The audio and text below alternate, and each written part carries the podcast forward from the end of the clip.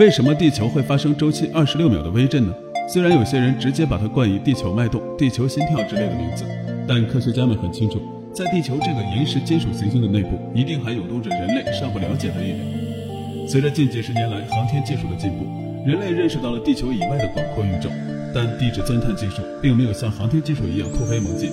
目前为止，人类钻探的最深的克拉超深钻孔才大约钻到了地球的百分之零点二。用鸡蛋比喻的话。就连鸡蛋皮都没钻破，究其原因，还是因为地球太硬太厚了。在由内到外，分别分为地壳、地幔、地核，每一层的厚度都是我们无法想象的。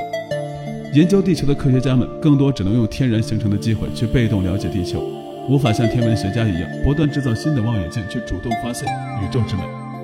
想要真正了解地球，